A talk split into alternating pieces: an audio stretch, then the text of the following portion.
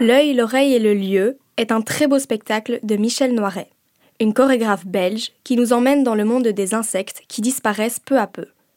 Elle y fait passer un message destiné aux spectateurs sur l'importance des insectes dans notre monde.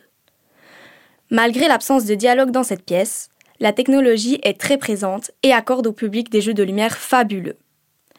La durée du spectacle est optimale pour ce genre de prestation. Néanmoins, j'ai parfois eu du mal à comprendre ce spectacle. Je conseille ce spectacle théâtral surtout si vous aimez la danse.